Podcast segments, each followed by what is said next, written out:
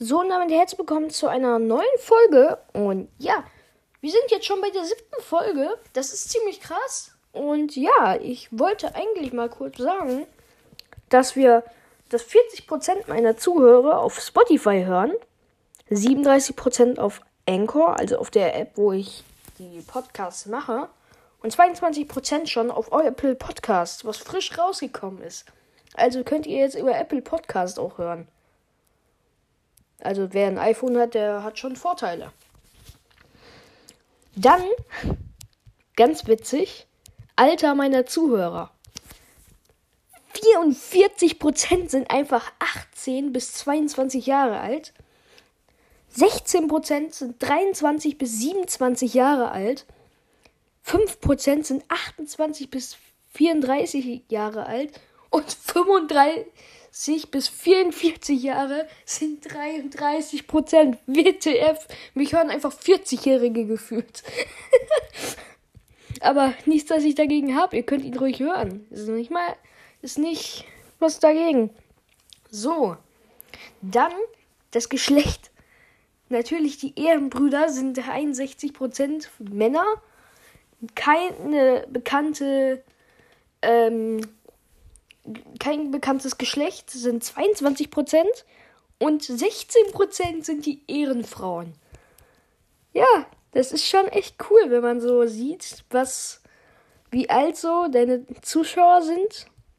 Und hier steht auch 60 plus, aber zum Glück ist da noch keiner.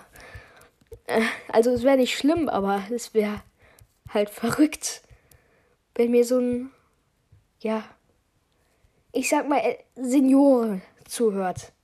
Ja, heute wollte ich aber darüber reden, wie ich auf die Charakter Zintos kam. Also, wie kam ich da überhaupt auf? Ich habe damals nämlich ein Spiel mit meinem Bruder gespielt. Da war er ein Lava-Mensch, der durch Spiele und Apps reist und Freunde kennenlernt. Und natürlich auch Feinde. Das haben wir so circa vor vier Jahren gemacht, dieses Spiel. Und das ist vor das Schneckenkuscheltier von Maudado rausgekommen.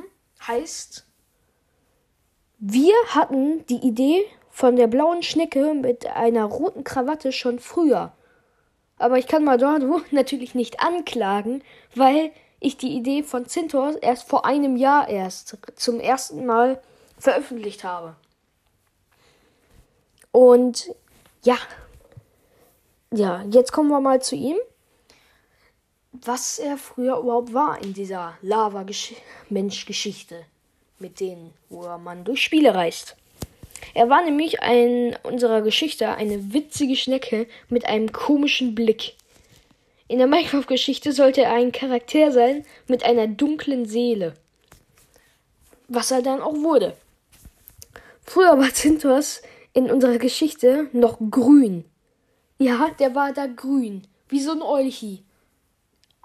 Basiert auf die Geschichte, die ich letztens in Folge 5 war das, glaube ich, oder Folge 4 erzählt habe. Ja.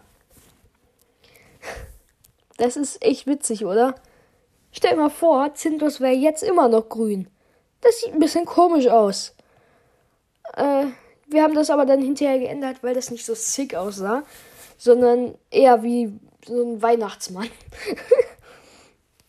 er hatte damals auch noch keine Arme und Beine, aber einen Roboteranzug. Man könnte fast sagen, dass ich einfach Kit von, von Fortnite halt prophezeit habe. das ist so witzig.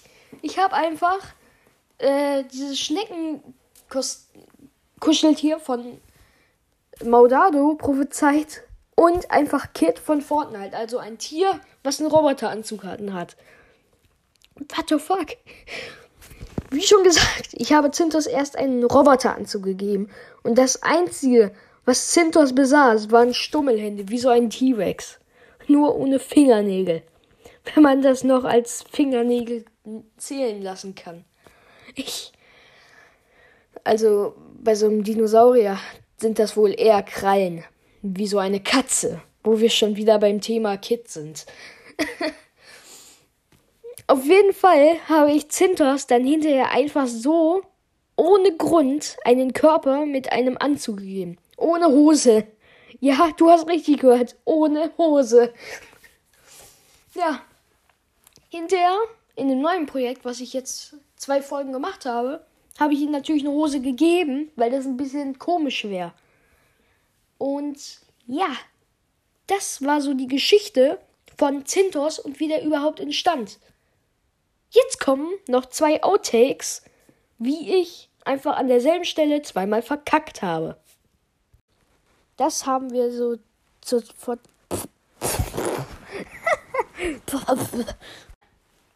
Das Spiel haben wir so vor circa vier Jahren. Äh, geil, Text vergessen. Nice.